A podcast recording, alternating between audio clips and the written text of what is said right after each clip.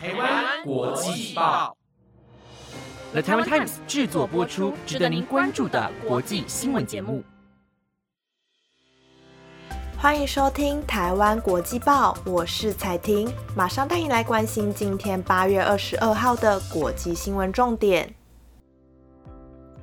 Hello，各位听众朋友们，晚安！马上带你来看今天的新闻重点。今天的新闻重点内容有。柬埔寨诈骗国际化，联合国介入访查，以及日本首相岸田文雄也中标，还有泰国大象热到发狂，将饲养员撕成两半。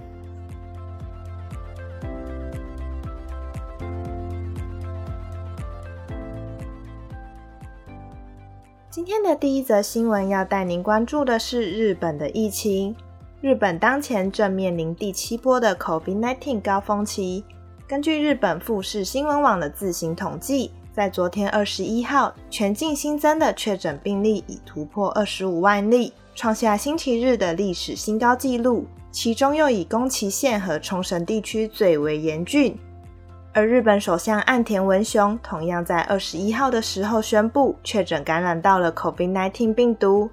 成为日本疫情爆发以来第一位染疫的首相。根据日本官媒报道，岸田文雄从本月的十五号开始进行夏日休假，原本预计要在二十二号的时候回归工作岗位，但没想到居然在收假的前一天传出确诊的消息。不过，岸田文雄的团队表示，目前岸田的身体状况依然可以执行公务，所以不会安排临时职务代理人。可能采取视讯工作的方式来取代。日本政府也表示，首相是因为在前天晚间出现低烧、咳嗽等症状，在接受 PCR 检查后验出阳性确诊，而他的感染途径还有待厘清。另外，他也确定了取消出席原本预计在二十七号和二十八号在突尼西亚举行的一场非洲开发会议。至于我国总统也已在第一时间请外交部长吴钊宪和驻日代表谢长廷向日本政府致上诚挚的关心和慰问。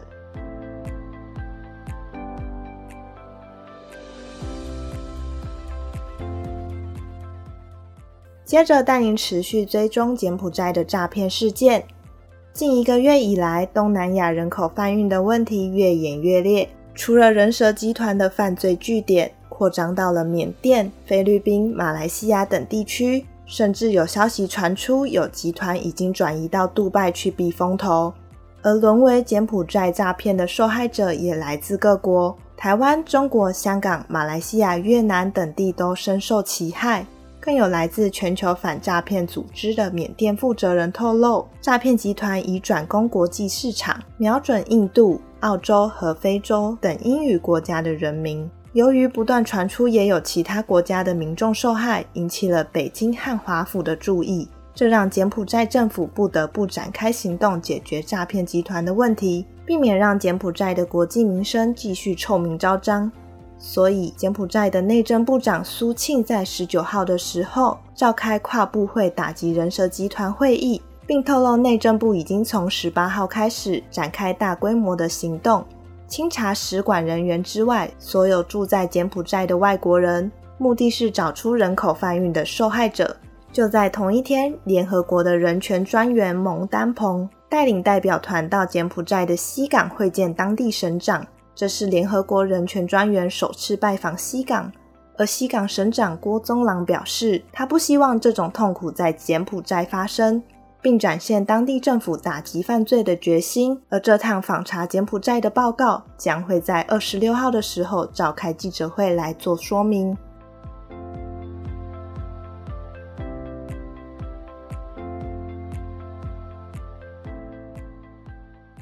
下一则带您来关心新加坡的同性议题。新加坡总理李显荣在昨天表示，将废除刑法三七七 A 条文。这条法律是从英国殖民时期就留下的，内容是规定男男性行为属于违法之举，而这次废除这条法律，也就等于是把男男性行为除罪化，对此消息一出，新加坡有二十二个 LGBTQ 团体发表联合声明，表示这是通往平权道路上的第一步，也是得来不易的胜利。虽然新加坡政府将废除争议性极大的三七七 A 条文，同时却也强调，当前的新加坡法律依然只承认一夫一妻的婚姻制度，政府无意愿改变婚姻现有定义。且决定修改宪法，不让他在法庭上受到任何挑战，将男同志性行为除罪化，对新加坡的风气与历史来说，已经是一大重要的里程碑。总理李显荣表示，随着新加坡的社会日趋开放，越来越多年轻人能接受同志关系，他认为这是一个正确的决定。同志团体也开心地表示，这代表国家在同志平权上有改变的希望。即使这条道路很漫长，也会为了爱而无所畏惧的坚持下去。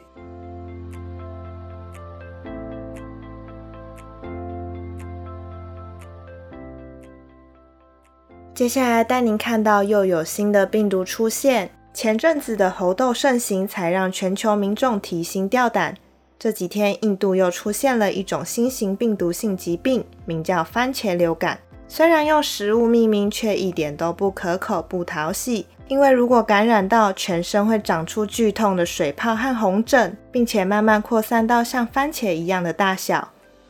根据印度的数据，目前已累积超过八十位感染者，而且全部都是五岁以下的儿童，其中更有五十八个孩童因此丧命。番茄流感最早的病例被发现在今年的五月。起源是印度南部的克拉拉邦，特别的是，这里同样也是印度最早发现猴痘病例的地方。然而，现在番茄流感已经蔓延至邻近的泰米尔纳德邦，感染者除了身上会长出无数颗严重的大水泡，还伴随着高烧、恶心、腹泻、脱水、关节肿胀和身体疼痛等症状。有研究单位指出，番茄流感有可能是屈宫热和登革热的后遗症。也可能是一种新型手足口病，而影响的大多是孩童以及免疫力较低的成年人。虽然目前番茄流感只出现在印度，但已经进入了地方流行性疾病的状态。由于目前没有药可以医治番茄流感，国际医学期刊建议将感染者确实隔离五到七天，以免升级为疫情蔓延到成人之间来传染。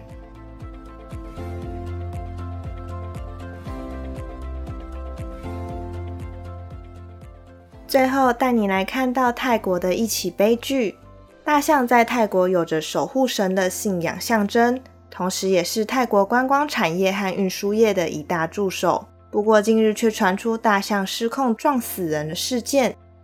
事情发生在十七号，泰国南部潘雅府的一个橡胶园。当时饲养员旺法德在摄氏三十二度的高温下，逼迫自己养的公象邦帕姆托运橡胶木进行工作，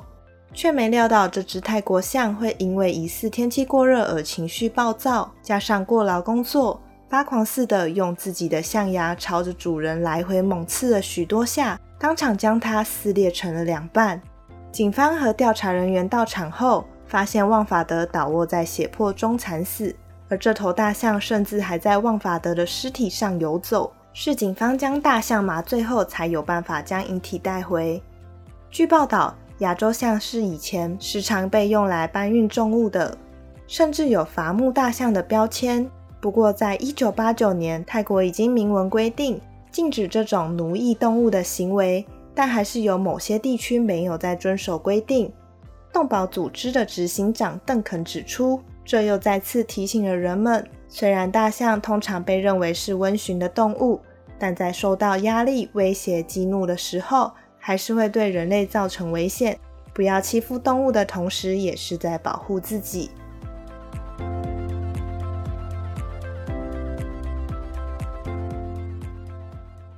Hello，听众朋友们，晚安！以上就是今天五则的新闻内容。你们有没有对哪一则特别有印象呢？我是看到最后一则，泰国大象因为天气太热而抓狂，就想到最近台北地区也来到了三十七度的炎热高温，提醒听众朋友们一定要记得多喝水以及注意防晒喽。本节目皆由了台湾 Times 制作播出，祝大家有个美好的一周，我们下个礼拜空中相见，拜拜。